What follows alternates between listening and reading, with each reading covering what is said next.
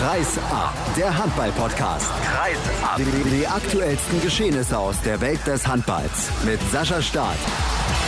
Wir starten durch in die neue Woche des Handballs mit einer neuen Folge von Kreis ab. Hallo und herzlich willkommen zu Episode 91 und ich begrüße meine Gäste, das sind von Handball World Christian Stein, moin moin. Ja, hallo.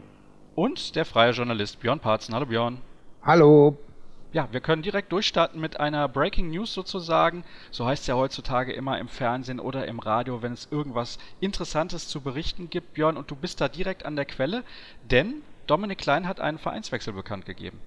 Ja, Dominik Klein wurde heute Morgen per Skype in Nantes dazugeschaltet in eine Pressekonferenz und hat dort dann auch die Gründe für seinen Wechsel zu HBC Nantes verkündet.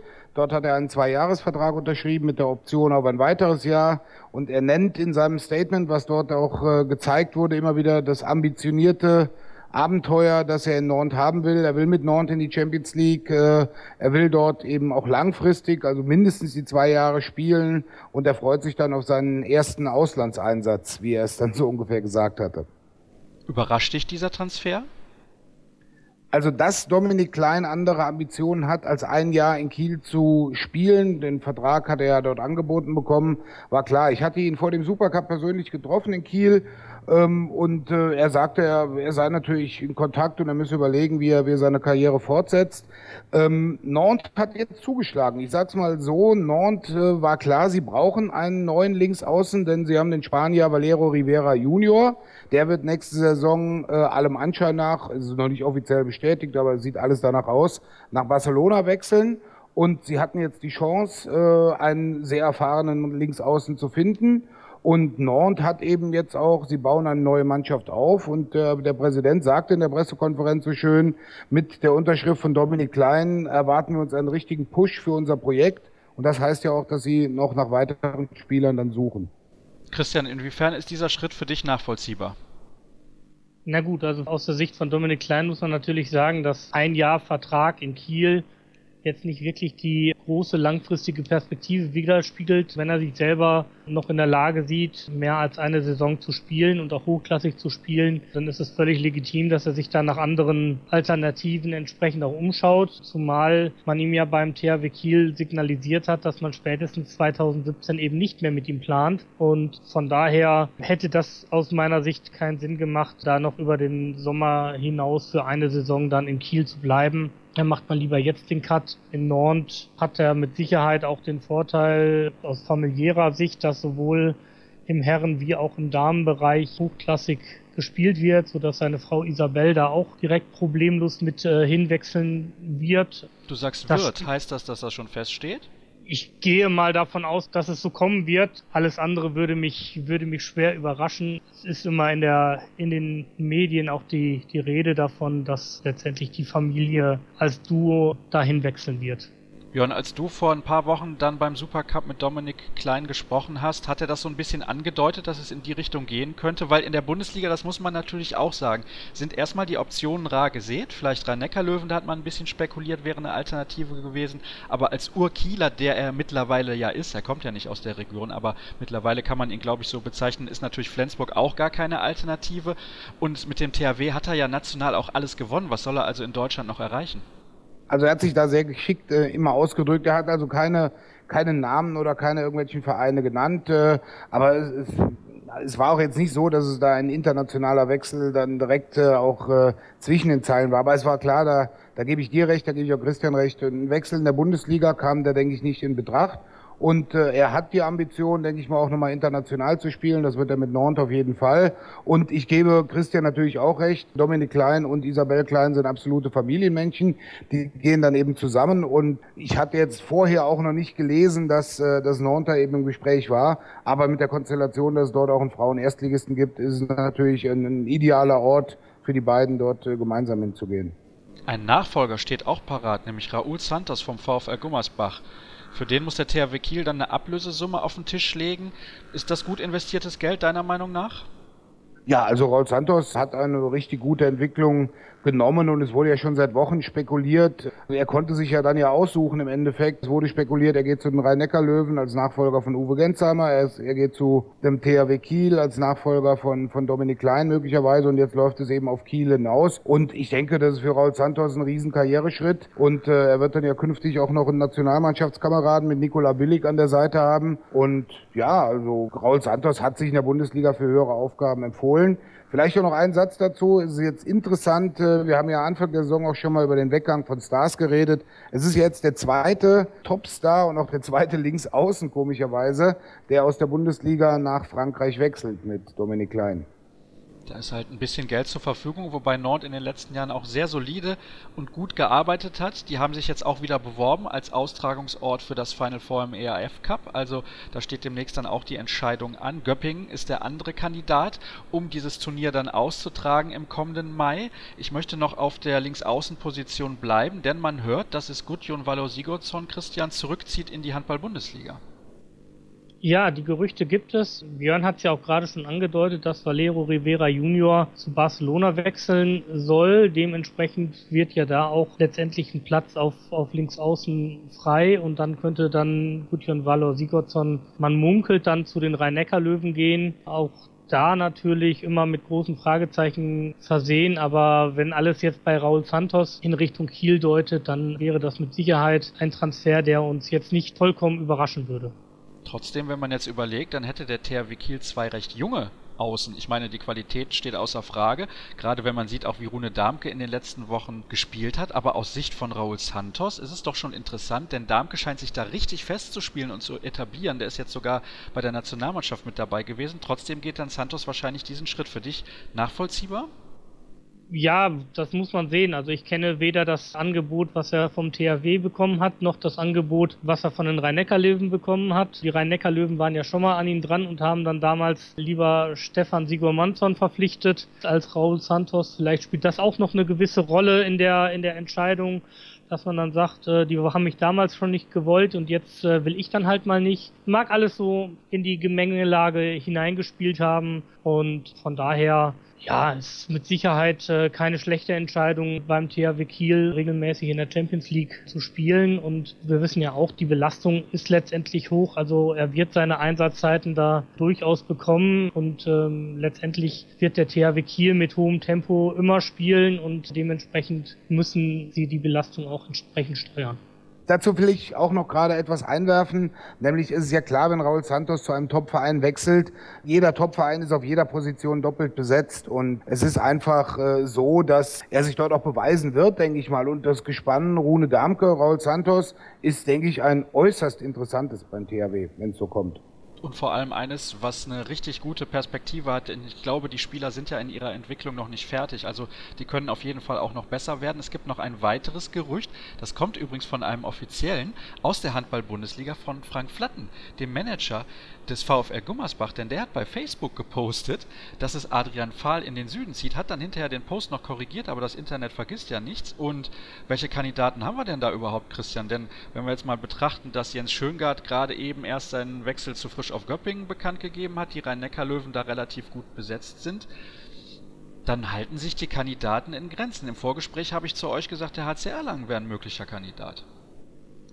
Ja, der HCR Lang ist ein Kandidat, wobei man da natürlich auch sagen muss, nach meinen Informationen hat Nikolai Teilinger noch einen Vertrag bis 2017, würde dann darauf hindeuten, dass man den abwehrstarken Oliver Hess vielleicht ziehen lässt oder nicht mitnimmt in die erste Liga. Eine andere Option wäre aus meiner Sicht auch noch der HSC Coburg, der ja auch in Richtung erste Liga letztendlich schielt und das äh, wäre mit Sicherheit auch gute Alternativen. Wobei Erlangen Björn dann ein bockstarker Aufsteiger wäre. Also wenn wir jetzt mal gucken auf den aktuellen Kader, da haben wir schon gestandene Bundesligaspieler wie ein Sebastian Preis. Ole Ramel hat letztes Jahr in der ersten Liga eine sehr, sehr gute Saison gespielt. Martin Stranowski in Barcelona auch unterwegs gewesen. Pavel Horak haben wir dann. Dann kommt Michael Haas. Wenn dann noch Adrian Fahl dazu kommt, dann ist das vielleicht der beste Aufsteiger seit vielen, vielen Jahren. Ja, das ist ungefähr so von der Mannschaft her, wie, wie seinerzeit, als der Bergische HC aufgestiegen ist. Also da ist einiges zu erwarten. Aber man sieht ja auch in dieser Saison, die Aufsteiger sind, sind gut geworden. Es ist nicht mehr so, dass man automatisch in die erste Liga kommt, um als potenzieller Absteiger wieder runterzugehen. Deswegen denke ich, Erlangen hat da eine, wenn das so kommt, wie es, äh, wie es jetzt aussieht, haben die eine Truppe beisammen, die dort auch wieder mit oder dann mithalten kann. Jetzt haben wir fast elf Minuten nur über mögliche Transfers bzw. über Transfers gesprochen. Ich glaube, wir brauchen eine erste kurze Pause hier in der heutigen Ausgabe von Kreisab und gleich sind wir dann zurück, unter anderem mit einem Ausblick auf das Topspiel am Mittwoch zwischen der SG Flensburg-Handewitt und den Rhein-Neckar-Löwen und einem Ausblick auf die Frauenweltmeisterschaft, die am Samstag in Dänemark startet. Wir machen weiter mit einem Ausblick auf die kommenden Wochen bzw. die kommenden Tage. Vielmehr erstmal geht es los am Mittwoch mit einem absoluten Topspiel in der DKB Handball Bundesliga. Darüber spreche ich jetzt mit meinen Kollegen Christian Stein von Handball World und dem freien Journalisten Björn Parzen. Denn dieses Duell ist richtungsweisend für den weiteren Verlauf, was den Titelkampf angeht. Björn, was erwartest du dir von diesem Spiel? Ja, also ich denke, das wird äh, wirklich ein Spiel auf, auf höchstem Niveau. Die Rhein-Neven waren ja am Anfang unbezwingbar, dann kam die eine Niederlage, aber man sieht, äh, sowohl national wie auch international haben sie ihre Serien gehalten. Ich glaube, Flensburg sind jetzt 15 Partien ohne Niederlage in allen Wettbewerben. Das ist natürlich eine, eine super Bilanz. Und ich denke, der Sieger dieses Spiels dürfte dann in Richtung EM-Pause auch die, die besseren Karten dann haben. Klammer auf, natürlich, wenn die Rhein-Neckar-Löwen gewinnen, setzen sie sich noch ein gutes Stück von der Konkurrenz ab. Traust du ihnen diesen Sieg in Flensburg zu? Also vom Kader her, da müssen wir nicht drüber sprechen, dass sie dazu in der Lage sind. Aber mein Gefühl sagt mir im Moment, dass sie leicht auf dem absteigenden Ast sind. Ja, ich sag's mal, der leicht absteigende Ast, den sehe ich jetzt nicht so. Also man hat in der Champions League gesehen, sie haben die, die ganz klare Marschroute ausgegeben. Der Fokus liegt auf der Bundesliga und so werte ich dann auch die Niederlage zum Beispiel in Christianstadt in der Champions League. Sie waren jetzt am Schluss nicht mehr so dominant wie in den anderen Partien zuvor, aber ich denke, dass sie jetzt in Flensburg ist höchstwahrscheinlich, wenn man das in den restlichen Spielplan in diesem Jahr sieht, das Spiel der Spiele und da werden sie doch mal alles reinhängen und ich denke, sie haben eine Chance da. Aber vielleicht läuft sie auf einen Unentschieden raus. Hatten wir auch noch nicht. Erwartest du irgendwelche taktischen Überraschungen? Ich glaube, da kann man sich gegenseitig nicht mehr groß überraschen.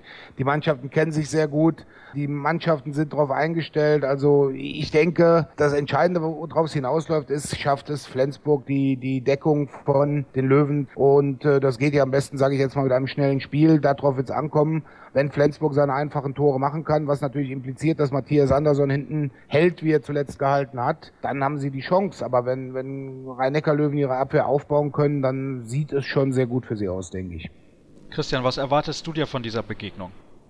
Also als erstes natürlich einen richtig packenden Fight über 60 Minuten, wo nach Möglichkeit auch erst in der Schlussminute dann das Pendel zugunsten der einen oder anderen Mannschaft ausschlägt. Ich denke, über die Qualität dieser beiden Mannschaften müssen wir gar nicht großartig reden. Das zeigt sich alleine schon, wenn man mit Blick mal auf das eben zu Ende gegangene Wahl zum All-Star-Team schaut. Da sind fünf Spieler aus Flensburg und vier von den Rhein-Neckar-Löwen nominiert. Dazu noch Trainer Lubomir Franjes und Nikolai Jakobsen ist auf zwei gekommen. Also von daher da ist schon wirklich eine, eine sehr, sehr hohe Qualität letztendlich zur Verfügung, auf die wir uns freuen können. Ich denke auch, es wird natürlich auf die Abwehrleistung und die Torhüterleistung ankommen. Es wird allerdings auch gerade immer darauf ankommen, dass es im Angriff funktioniert und da nicht nur sich auf die, auf die schnellen Konter zu verlassen, sondern auch wirklich offensiv dann im gebundenen Spiel wirklich seine, seine Chancen eiskalt zu nutzen. Wer sind denn für dich die Schlüsselspieler auf beiden Seiten? Du darfst jeweils einen nennen pro Mannschaft. Also wenn ich mich festlegen sollte, dann sage ich mal, es kommt auf Andy Schmid und Holger Dlandorf an. Warum diese beiden? Ja, Dlandorf ist für mich ein perfekter Antreiber letztendlich, der, der dann auch immer durchmarschiert, er ist ja im Moment dann auch mehr oder weniger da im rechten Rückraum durch die Verletzung von Johann Jakobsen ein bisschen auf sich alleine gestellt und von daher wird man halt sehen, wie er so diese kurze Regenerationszeit von einer Sonntagspartie in Göppingen dann auch wegsteckt. Und ja, Andi Schmid ist einfach gerade im, im gebundenen Spiel der Denker und Lenker der Rhein-Neckar-Löwen, auch wenn er sich natürlich dann dementsprechend in der Abwehr auch mal die ein oder andere Ruhepause gönnen kann. Aber er muss letztendlich diese, diese Mannschaft im Positionsangriff führen. Jetzt sind Glandorf und Schmid raus, Björn. Welche weiteren Spieler stehen im Fokus? Auch bei dir bitte ein Spieler pro Mannschaft. Also Schmid hätte ich bei den Löwen grundsätzlich auch als Nummer eins genommen. Für mich bei Flensburg auf jeden Fall Matthias Andersson. Ich sage mal, er ist, was ich eben schon kurz gesagt habe, er ist derjenige, der hinten mit den Paraden jetzt nicht nur dafür sorgt, dass die Zahl der Gegentreffer gering ist, sondern auch dann gleich Gegenstoß und zweite Welle einleitet. Also das Torwartspiel wird sehr entscheidend sein. Natürlich dann das, das Duell mit Appelgren auf der anderen Seite. Und äh, wenn ich dann bei den Rhein-Neckar-Löwen dann einen anderen als Schmid aussuche, dann nehme ich mir im Endeffekt äh, vielleicht Kim Ikdal inspiriert, weil äh, er ist in der Abwehr stark, er ist vorne wichtig und es wird eben spannend sein oder spannend zu sehen sein, ob die Rhein-Neckar-Löwen eben auch ihre eigentliche Dominanz im Vergleich zum Flensburger Rückraum ein bisschen ausspielen können. Mit Schmid, mit Duriet und mit Pettersson. Und da kommt im Rückraum links natürlich eine entscheidende Rolle zu. Dein Tipp war ja eben unentschieden, habe ich richtig verstanden, ne? Wäre mal was anderes. Wir hatten in den Top-Spielen diese Saison, meine ich, noch nicht sehr viele Unentschieden. Christian, was tippst du denn? Ich tippe auf einen knappen Flensburger Heimsieg und dann haben wir so eine richtig schön spannende zweite Saisonhälfte. Ja, ich glaube, die haben wir so oder so, aber das wäre natürlich für die Spannung nochmal sehr, sehr zuträglich. Übrigens, spannend war es auch im ERF Cup, denn im Hinspiel haben die Füchse Berlin zu Hause gegen Chambéry aus Frankreich ja leider nur unentschieden gespielt, sind jetzt im Rückspiel ausgeschieden nach einer Vier-Tore-Niederlage und die Lostöpfe stehen auch schon fest für die Auslosung in Top 1 in Chambéry, Minsk eine Mannschaft aus den Niederlanden, OCI Lions, Granollers aus Spanien, dann haben wir in Top 2 den SC Magdeburg, Holstebro, Björingbro, Silkeborg und aus Spanien, oh mein lieber Gott, Anaitusana, mein lieber Herr Gesangsverein. Tuna. Dann haben wir in Top 3 Nantes, Bukarest, Istad und Fadi Winterthur und in Top 4 frisch auf Göpping, Aalborg, Bukarest und San Rafael und Nächste Woche können wir dann über das Ergebnis der Auslosung sprechen. Jetzt wollen wir uns aber konzentrieren auf den Frauenhandball und da gab es mächtig Ärger in den letzten Wochen. Es brodelt bei den deutschen Handballfrauen. Björn, was ist da los? Du warst nämlich vor Ort in den letzten Partien der deutschen Mannschaft, hast gesehen, was genau los ist. Welchen Eindruck hast du von der Mannschaft? Ja, das Interessante ist, dass es in der Mannschaft und im Umfeld der Mannschaft eigentlich gar nicht brodelt. Das waren ja jetzt Sachen, die im Endeffekt von drei Spielerinnen angestoßen wurden, die eben nicht mehr dabei sind, mit Svenja Huber, mit Kerstin Wohlbold und Nadja Nadgornaya. Da wurde ja Kritik geäußert, vor allem an der, ich nenne es mal Kommunikationsfähigkeit von Jakob Westergaard die Sachen waren, ich war jetzt die beiden Tage in Umag und ich war auch beim Polenspiel in Leipzig vor Ort. Da habe ich die Mannschaft jetzt aber weniger gesehen. Also ich glaube, in der Mannschaft, was man so im gesamten Umfeld mitkriegt, ist das jetzt nicht so das Thema. Ich sag mal, die Mannschaftsführung mit Jens Fender, mit Jakob Westergaard und Grit Jurak befasst sich da eher mit. Und ja, ich sag mal, das ist ein Nebenkriegsschauplatz vor der, vor der WM, der jetzt zutage getreten ist, im Endeffekt mit dem Rücktritt von Svenja Huber aus der Nationalmannschaft. Ich weiß nicht, inwiefern die Mannschaft das oder ausgeklammert die Mannschaftsleitung das bei der WM in äh, Dänemark äh, auf dem Feld irgendwie beeinflussen wird. Svenja Huber ist übrigens gleich zu Gast im Interview der Woche. Ihr solltet euch das also auf jeden Fall anhören. Dazu wird sie sich nämlich äußern über ihre Gründe, wie es weitergeht mit ihrer Nationalmannschaftskarriere, ob es überhaupt weitergehen kann. Das ist natürlich auch die Frage. Ich glaube, es wird relativ schwer für sie unter diesem Bundestrainer nochmal berufen zu werden, jetzt nach diesem Semi-Rücktritt, wie ich es mal formulieren möchte. Christian, das tut der Mannschaft, wie Björn es formuliert hat, also dieser Nebenkriegsschauplatz, das tut der Mannschaft nicht gut, das ist klar. Ja, das muss man, muss man dann letztendlich abwarten. Entscheidend ist immer noch das Turnier und manchmal führt so eine entsprechende Reaktion ja auch dazu, dass sich der, der Rest, der verbliebene Kern vielleicht mal zu einer wirklichen Mannschaft dann zusammenschließt auch. Die Situation stellt sich ja aktuell so dar, dass Jakob Westergaard eben alles auf, auf Susan Müller letztendlich ausgerichtet hat, dafür dann auch mal in Kauf nimmt, die ein oder andere Spielerin eben wegzulassen und jetzt muss er halt mit entsprechenden Resultaten nachlegen und das kann nur sein, äh, dass es, dass das Viertelfinale erreicht wird. Ihr hört euch so positiv und optimistisch an. Was denn da los? Also ich hatte irgendwie den Eindruck, dass es richtig rumort bei der Mannschaft, aber Björn, wenn du jetzt sagst, innerhalb des Teams ist es relativ ruhig, überrascht mich das ein bisschen. Also ich war äh, bei den Spielen dabei. Ich habe mit einigen Spielerinnen gesprochen. Es betonen alle diesen absoluten Team Spirit und die wirklich sehr gute Atmosphäre, die man, ich sag mal, sie haben es halt auf dem Feld leider größtenteils oder in einigen Phasen nicht mehr gezeigt. Aber wenn man die Mannschaft so sieht, die Atmosphäre ist wirklich nicht schlecht. Und ich sag's mal so, die Mannschaft selber lässt das momentan, oder sie zeigt zumindest nach außen, lässt das eher kalt. Sie sind die, die jetzt die 16 bzw. 18 Spielerinnen sind, mit denen es zur WM geht. Und ich glaube, den Fokus haben sie dann wirklich auf die Gruppe gelegt, der jetzt da ist. Und ich gebe Christian ein bisschen Unrecht. Also wenn man das, das Spielerische sieht, das ist jetzt nicht ein reiner Fokus auf Susan Müller gelegt. Also ich finde, es wird jetzt versucht, ziemlich viel auch über Außen zu gehen, gerade mit, mit Alexandra Mazzucco und Franziska Müller. Das muss man natürlich bei der WM sehen. Und ich, ich sehe es wie Christian. Also es gibt eine ganz einfache Rechnung. Mit fünf Siegen bist du in Rio, wenn du an der richtigen Stelle bist. Nämlich die zwei, mindestens zwei Vorrundenspiele, dann das WM-Achtelfinale und die beiden ersten Spiele eines dann erreichten Olympia-Qualifikationsturniers.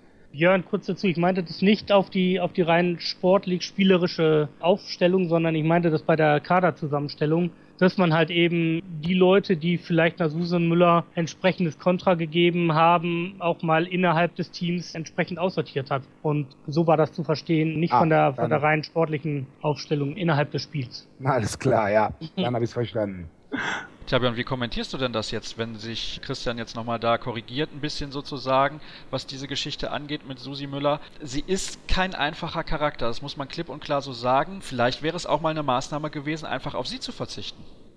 Ja, ich sag's mal, wir hatten vor ein paar Wochen schon mal in der gleichen Konstellation zusammengesessen, als es die ersten Kadernominierungen jetzt auch für die EM-Qualifikation gab. Ich denke, eine Nadja Nagornaya hätte dem Kader sicherlich noch gut gestanden, aber man hat sich jetzt anders entschieden. Bei der Kerstin Wohlbold, die spielt beim THC eine gute Saison, aber hat in der Nationalmannschaft auch einige Höhen und Tiefen gehabt. Also gut, Susan Müller, da gebe ich dir auch recht, ist natürlich kein einfacher Charakter, aber ich denke, man hofft darauf, dass sie bei der WM wieder eine Rolle spielen kann wie bei der WM vor zwei Jahren und nicht so, wie sie es in den vergangenen Spielen zum Beispiel gegen die Russin in den beiden WM-Playoffs getan hat. Und wer mich überrascht hat, speziell in der Offensive, ist eine Saskia Lang, die sich da eben auch auf halb links zu einer, zu einer Alternative entwickelt ich sehe in der, der Konstellation, wie ich die Mannschaft in UMAG gesehen habe, jetzt nicht so, dass Susan Müller da irgendwie extrovertiert oder ihr, ihr Solo durchzieht, sondern ich denke, sie weiß dann auch, welche Rolle sie auch teamintern spielen muss. Ist ihre letzte Chance. Ob es ihre letzte Chance, weiß ich nicht, aber ich sag's mal so, sie hat jetzt schon einige Vereinswechsel auch hinter sich gebracht und sie war dann auch verletzt in der Nationalmannschaft. Ich sag mal, okay, sagen wir mal, ist die letzte Chance, aber man muss natürlich auch so sehen, das betonen sowohl die Spielerin als auch Jakob Westergaard immer. Natürlich ist die WM äußerst wichtig jetzt in Sachen Olympiaqualifikation, aber man geht ja dann doch Richtung schon 2017 und es wird möglicherweise oder es wird die WM dann zeigen, ob das jetzt auch der Kader ist, der bis 2017 dann zusammenbleibt. Christian, kann man es sich leisten, von den Launen einer einzigen Spielerin abhängig zu sein? Naja, letztendlich muss ich als Trainer immer entscheiden, wo kriege ich das beste Mannschaftsergebnis raus. Fakt ist, Susan Müller ist vom Potenzial her wirklich eine Weltklasse-Spielerin das hat sie nicht nur damals bei der WM gezeigt, sondern deswegen ist sie auch von Gjör damals verpflichtet worden.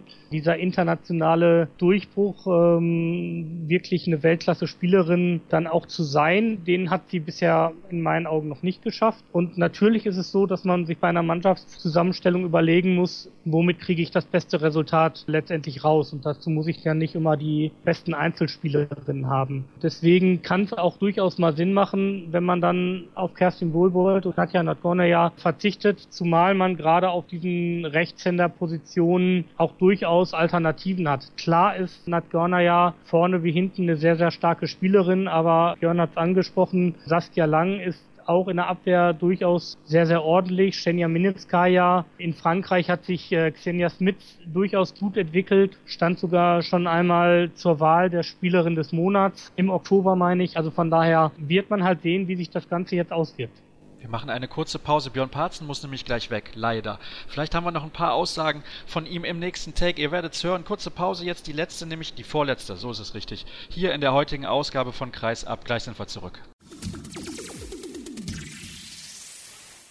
Wir sind zurück im vorletzten Take der heutigen Sendung. Der Kollege Björn Parzen hat es richtig eilig, möchte aber noch was loswerden. Nein. Oh, ich dachte, du wolltest noch was dazu sagen. Nein, ich wollte mich nur verabschieden. Ah, okay. Okay, schade, Björn, dass du keine Zeit mehr hast, aber vielleicht hast du noch ein Schlusswort zu einer anderen Geschichte, über die wir dann am Ende der Sendung eigentlich erst sprechen wollten. Denn die Spielorte für die WM 2017 wurden festgelegt. Leipzig, Magdeburg, Bietigheim, Trier, Oldenburg und Hamburg sind es geworden. Die deutsche Mannschaft in der Vorrunde, in einem möglichen Viertelfinale dann auch noch in Leipzig und das Finalwochenende in Hamburg. Was hältst du von dieser Auswahl?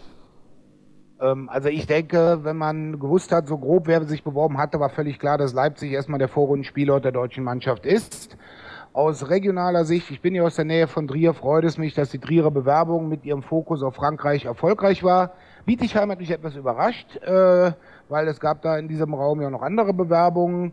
Ähm, das Finalwochenende war dann eben auch äh, eine Sache in Richtung der Olympiabewerbung, die ja nun gescheitert ist in Richtung Hamburg. Sonst stand Köln da, denke ich, auch noch zur Auswahl. Und äh, mit Magdeburg, äh, dort also in Magdeburg und Leipzig, die Viertel- und Achtelfinale zu spielen, ist man an zwei äh, richtig traditionellen Handballstandorten, die allerdings eben ein bisschen nahe beieinander sind. Da können andere Ecken der Region jetzt sagen, warum nicht bei uns. Und äh, ich denke auch Oldenburg mit seiner Handballbegeisterung hat es verdient, dort ein Spielort zu sein. Björn, dann bist du entlassen für heute. Ich weiß, du musst wieder weg. Ich danke dir recht herzlich, dass du trotzdem noch die Zeit gefunden hast, heute mit dabei zu sein und frage den Kollegen Christian Stein. Kein Standort in NRW, das ist eine Überraschung. Kein Standort in NRW, das ist ähm, aus meiner Sicht sehr, sehr traurig, weil man damit immerhin 25 Prozent der Bundesbürger nicht am Turnier teilnehmen lässt. Der DHB als Standort Dortmund auch nicht irgendwie vertreten ist. Es hat sich allerdings auch öffentlich zumindest kein Standort aus NRW gerade ins Rennen geworfen. Köln wurde kolportiert. Man weiß es nicht letztendlich. Offiziell geworden ist da nichts. Mich ein bisschen überrascht hat Oldenburg, weil Oldenburg im Vorfeld gesagt hatte, dass sie nur zur Verfügung stehen, wenn sie die deutsche Vorrundengruppe bekommen. Scheinbar hat man ihnen jetzt vielleicht die Niederlande oder Dänemark, Norwegen irgendwas in die Richtung mit eingeplant. Anders kann ich mir das Ganze nicht erklären. Man muss allerdings auch dazu sagen, ich finde, Oldenburg hat eine super Größe von der Halle her. Ne? 5250, das ist, wie ich finde, genau die richtige Größe, dass man halt die Halle auch verhältnismäßig voll kriegt, wenn die deutsche Mannschaft dort nicht spielt. Vom Standort Hamburg, Finalwochenende, bin ich ehrlich gesagt nicht entsetzt, aber ein bisschen enttäuscht. Man hätte ja ein paar Tage noch abwarten können, bis diese Olympiabewerbung durch ist. Ja, das hätte man durchaus noch abwarten können, zumal man ja eigentlich schon im August mit dieser Entscheidung irgendwie fertig sein wollte und es dann entsprechend noch fast drei Monate nach hinten gezogen hat. Äh, da hätte die eine Woche jetzt auch nicht mehr großartig dran geändert. Von daher ja, wie gesagt, für das Finalwochenende gibt es nur eine ganz wenige äh, Zahl an Hallen, die überhaupt in Frage gekommen sind. Und öffentlich äh, bekannt hatte sich im Vorfeld keine der großen Hallen. Man hat irgendwann gehört, dass es aus Berlin kein Angebot gab. Dementsprechend fiel die O2 World in Berlin da schon mal raus. Oder Mercedes-Benz Arena heißt sie ja jetzt. Mannheim hat sich auch nicht geäußert, was vielleicht noch gegangen wäre. Köln hatte sich auch nicht geäußert. Also man weiß gar nicht, wie die Konkurrenzlage ist. Fakt ist, dass es eine Halle sein sollte, die über 10.000 Zuschauer fasst und da gibt es in Deutschland auch nicht ganz so viele. Ich glaube, die Westfalenhalle fasst gerade so über 10.000. Ja, ne? genau. Ja, es ja. wäre ein schöner Standort gewesen. Auch ein sehr, sehr großes Einzugsgebiet. Aber gut, so ist es nun mal jetzt anders gekommen. Magdeburg ist jetzt auch nicht bekannt als Frauenhandballstandort. Aber wie auch immer, es wurde sich so entschieden. Wir wollen wieder zur WM kommen. Darüber haben wir eben schon gesprochen. Die Chancen der deutschen Mannschaft sind ja gar nicht so schlecht, wenn sie sich denn zusammenreißen werden. Gespielt wird in Herning, Kolding, Frederikshafen und Nestwett. Und die deutsche Mannschaft spielt in einer Gruppe, die gar nicht so leicht ist. Allerdings gibt es wie in jeder anderen Gruppe auch, wie ich finde, vier klare Favoriten. Gruppe C ist es. Brasilien, Frankreich, Argentinien, Südkorea und Kongo sind die Gegner. Platz 4 ist aus meiner Sicht Pflicht. Platz 3 könnte es eigentlich auch werden. Ja, ich denke, man muss es einfach ganz klar sehen, dass, dass Argentinien und die Demokratische Republik Kongo da ein bisschen abfallen. Deswegen ist das Achtelfinale absolute Pflicht. Klar, Brasilien, Frankreich, Korea, gerade bei Korea weiß man nie, mit welchem Kader die kommen. Sehr, sehr unterschiedliche Aufgaben. Korea spielt wirklich im Normalfall sehr, sehr schnell mit einer sehr offensiven Abwehr. Brasilien hat dann ganz anderen Fokus hat eine gewaltige Rückraumreihe, auch schnelle, konterschnelle Spielerinnen, genauso wie Frankreich auch. Also von daher wird der Erfolg in der Gruppe auch über das Stichwort Rückwärtsbewegung entschieden werden. Und dann geht's ja im Achtelfinale, wenn wir schon so weit mal rausblicken wollen, gegen die Gruppe D. Und da warten dann Norwegen, Rumänien, Russland und Spanien. Zeigt uns auch, dass wir möglichst gut abschneiden sollten, denn da warten hohe Hürden dann im Achtelfinale. Also abgesehen von Norwegen, die wahrscheinlich in dieser Gruppe der Favorit sind, Spanien, Rumänien, Russland, das sind alles schwere Gegner für unsere Mannschaft. Also im Endeffekt müssen wir im Achtelfinale einen super Tag erwischen, kommen wir nicht drum rum. So sieht's aus. Rumänien ist vielleicht so ein bisschen die Mannschaft, die uns noch am meisten liegen dürfte, die wir aus der Vergangenheit auch am besten kennen. Spanien hat äh, sich sehr stark jetzt beim, beim Heimturnier präsentiert Russland äh, da beim Möbelring Cup in Norwegen auch sehr, sehr gut aufgetrumpft und das werden harte Hürden werden und mit Russland haben wir ja noch eine Rechnung offen. Da haben wir mehr als eine Rechnung offen. Mein Tipp ist, wir scheiden im Achtelfinale aus. Wäre sehr, sehr bitter, gerade wegen der Qualifikation für die Olympischen Spiele in Rio. Da haben wir in dieser Sendung häufiger schon drüber gesprochen. Warten wir erstmal ab, was bei rauskommt, dann können wir uns immer noch mit dieser Qualifikation befassen. In Gruppe A haben wir Dänemark, Montenegro, Ungarn und Serbien, die klar favorisiert sind vor Japan und Tunesien, was den Einzug ins Achtelfinale angeht. Und in Gruppe B haben wir Schweden, die Niederlande, Polen und Angola, die Favorit sind im Vergleich zu Kuba und der Volksrepublik China. Eine Frage habe ich an dich noch zum Abschluss, beziehungsweise zwei sind. Fangen wir erstmal an mit, was ist dein Tipp, wie weit kommt die deutsche Mannschaft? Ich fürchte auch, dass im Achtelfinale Schluss ist. Wie gesagt, da müssten wir einen richtig guten Tag erwischen, um dann wirklich noch ins Viertelfinale zu kommen. Und wer überträgt das Ganze? Das ist ja auch die große Frage. Wo können wir es überhaupt verfolgen? Ja, im Moment gehe ich noch davon aus, dass sich irgendwelche Streaming-Angebote entsprechend dann ergeben. Das heißt, wir müssen ein bisschen warten und zittern, ne? Ja, aber als Kölner oder Wahlkölner hat man ja Ted noch immer Jotje Jange tiefst verinnerlicht und von daher bin ich da ganz optimistisch hoffen wir das Beste. Wir hoffen Wir übrigens, schaffen das. Ja, wir schaffen das natürlich. Schönen Gruß an Angela Merkel an dieser Stelle. Ähm, wir hoffen natürlich, dass es da noch eine Lösung gibt, dass wir auch in Deutschland die Möglichkeit haben, die Spiele des DHB-Teams live zu verfolgen. Vielleicht haben wir auch die Möglichkeit, vor Ort zu sein und von dort für euch zu berichten. Ich danke auch dir, Christian, für deine Zeit heute. Es war mal wieder eine lange Sendung. Vorschau auf das Topspiel der Bundesliga, Transfers in der Bundesliga bzw. aus der Bundesliga weg in die Bundesliga hinein hinein und eine Vorschau auf die Weltmeisterschaft der Frauen. Und jetzt gibt es ja immer noch was, was ihr hören solltet, nämlich das Interview der Woche mit Svenja Huber vom Thüringer AC und nicht mehr von der deutschen Handballnationalmannschaft. Warum, wieso, weshalb, das hört ihr nach der nächsten Pause.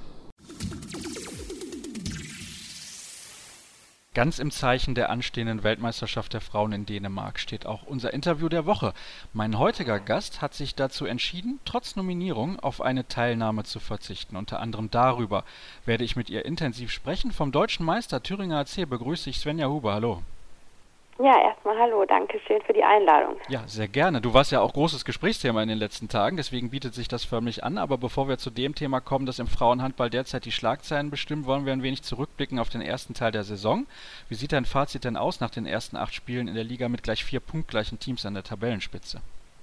Ja, es ist eigentlich genauso gekommen, wie wir das erwartet haben. Also in dieser Saison ist die Spitze einfach enorm breit und ich denke, da können wirklich zwischen ja, vier bis fünf, sechs Mannschaften sogar um die Meisterschaft mitspielen. Und ja, ich denke, das wird wahrscheinlich bis zum letzten Spieltag richtig spannend bleiben, diese Saison. Also du würdest da weitere Mannschaften mit dazu zählen noch, außer jetzt Metzingen, Leipzig und Bietigheim, die trotzdem noch eine Chance auf den Titel haben? Ja, also ich persönlich hätte auch auf jeden Fall Oldenburg mit dazu gezählt, wobei bei denen jetzt natürlich das Verletzungspech mehr als äh, übel zugeschlagen hat. Also mit Caro Müller und jetzt auch Julia Wenzel, die einige Wochen ausfallen wird, ist es natürlich schwer. Aber die hätte ich auf jeden Fall trotzdem noch dazu gezählt auch, ja. Welchen Kontrahenten von den punktgleichen Mannschaften schätzt du denn am stärksten ein? Also Metzingen, Leipzig oder Bietigheim? Ich denke, dass das vom Papier her auf jeden Fall Bietigheim ist, aber ich muss ganz ehrlich sagen, dass ich finde, dass alle drei Teams in der Lage sind, die Meisterschaft zu gewinnen. Was wird denn aus deiner Sicht am Ende für die Meisterschaft dann den Ausschlag geben? Denke mal auf jeden Fall vorneweg die direkten Duelle gegen genau diese Teams. Mm, aber nebenbei dann auch noch, dass man eben die Hausaufgaben macht gegen vermeintlich schwächere Mannschaften, weil ich auch finde, dass in dieser Saison da wirklich viele Mannschaften so gefährlich sind, dass man da auch mal dann die ein oder andere böse Überraschung erleben kann, wenn man nicht 100 Prozent in die Partie geht.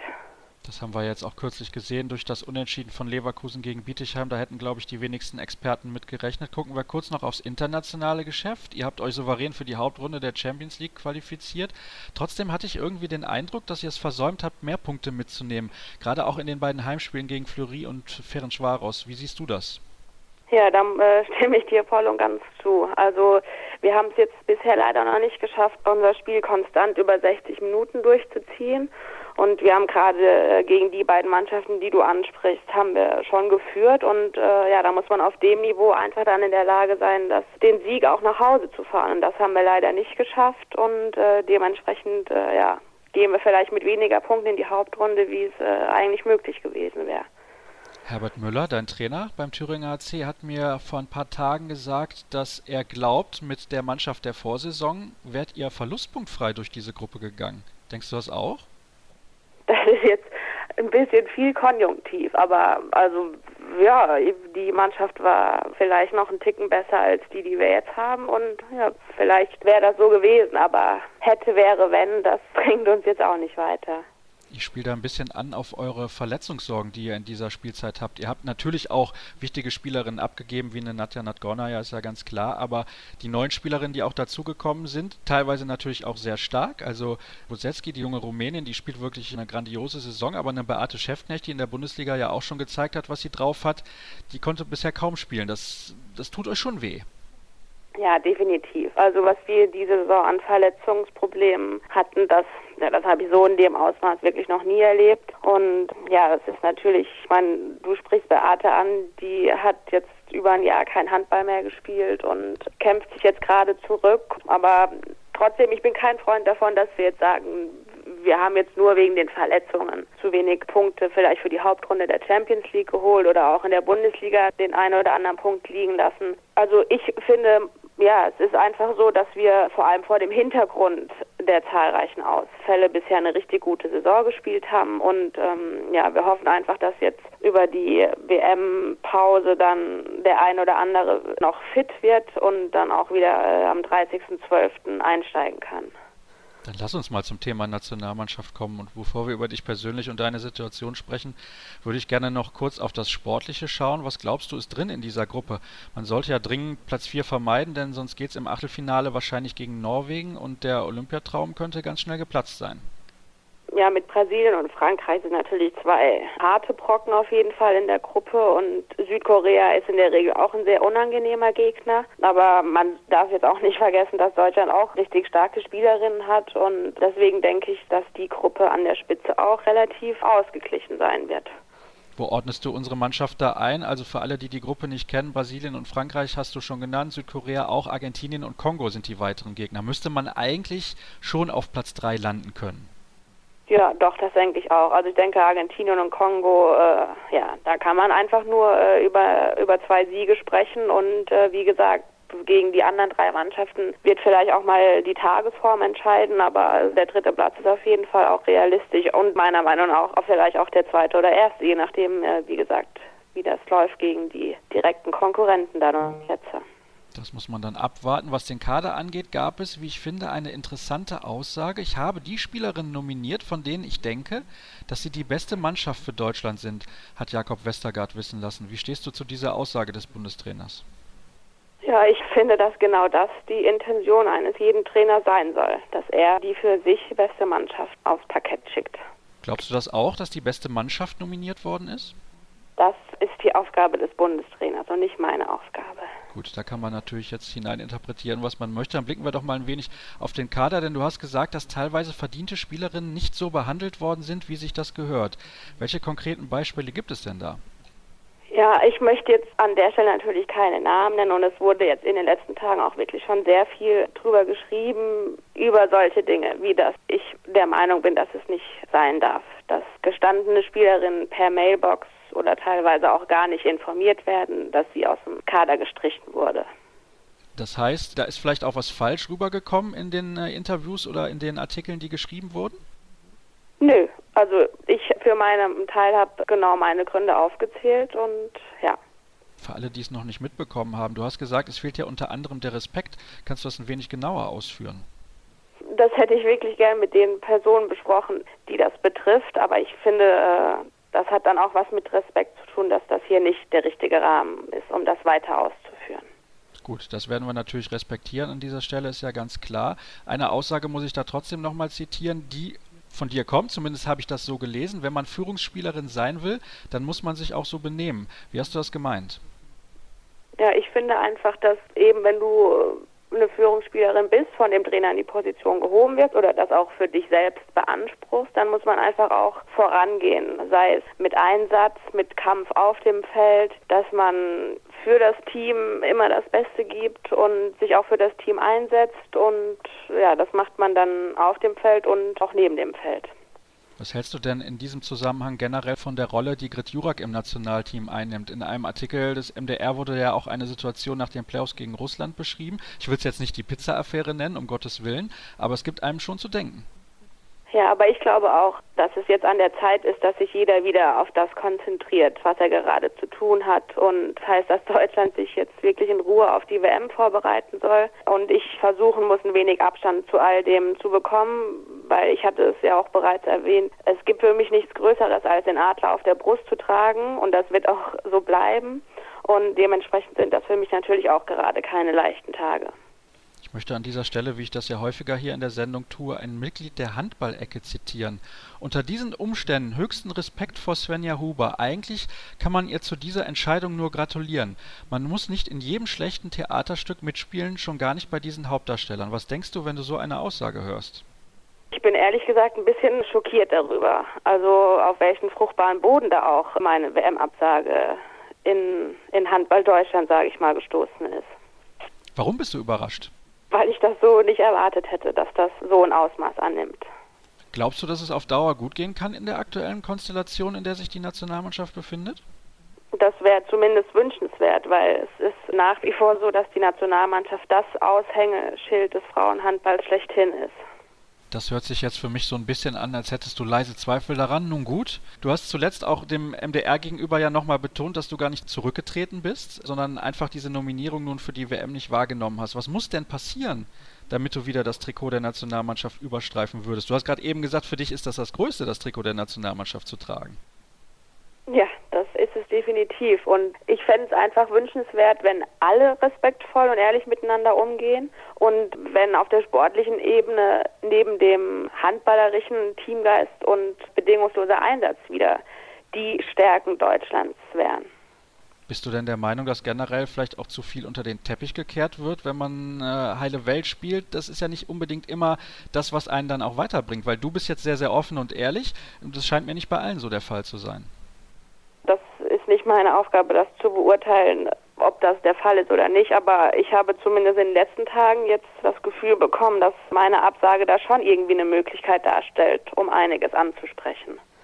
Den Eindruck habe ich auch. Ich hoffe nur, Svenja, dass du nicht die Letzte bist, die sich zu diesem Thema äußert. Vielleicht auch hier im Podcast. Also wir werden schauen, was sich da in den nächsten Wochen noch tut. Es kann sein, dass wir auch vor Ort sein werden. Es geht also los am Samstag mit dem Auftaktspiel gegen Frankreich. Bisher gibt es ja noch keine Lösung, was die Übertragung im Fernsehen angeht. Also wir warten da immer noch auf Meldungen, ob wir das in Deutschland überhaupt sehen können. Ansonsten, die Reise nach Dänemark ist ja nicht so extrem weit und ich gehe auch ganz schwer davon aus, dass du der Mannschaft nach wie vor die Daumen drückst.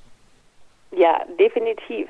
Also ich möchte auch nochmal vielleicht zum Abschluss ganz klar betonen, dass ich habe meine erste WM abgesagt und das hat sicherlich auch seine Gründe und ich habe die ganz ehrlich kommuniziert und dabei werde ich auch bleiben. Aber ich bleibe definitiv auch dabei, dass es für einen Sportler nichts Schöneres gibt, als sein eigenes Land vertreten zu dürfen. Und deshalb wünsche ich Deutschland natürlich bei der WM den maximalen Erfolg, gar keine Frage. Das wünschen wir uns alle. Ich danke dir recht herzlich, Svenja, für deine offenen und ehrlichen Worte. Ich hoffe, wir konnten noch ein bisschen was aufklären an den Fragen, die sich ergeben haben in den letzten Tagen. Und apropos Frage, es gibt natürlich noch das Quiz der Vorwoche aufzulösen. Da war die Frage, von welchem Verein aus fand Max Weiß über die HSG Düsseldorf den Weg zum Bergischen HC? Das war Concordia Delitzsch. Es gibt natürlich auch eine aktuelle Quizfrage. Wer war Bundestrainer, als Deutschland zum letzten Mal eine Medaille bei einem Turnier gewann? Wer das weiß, der kann uns natürlich schreiben. Ihr findet uns wie immer unter facebook.com slash kreisab, bei Twitter at kreisab.de oder auch im Internet ganz normal unter kreisab.de. Das war's mit unserer Sendung für heute. Ich wünsche euch eine schöne Woche. Bis zum nächsten Mal.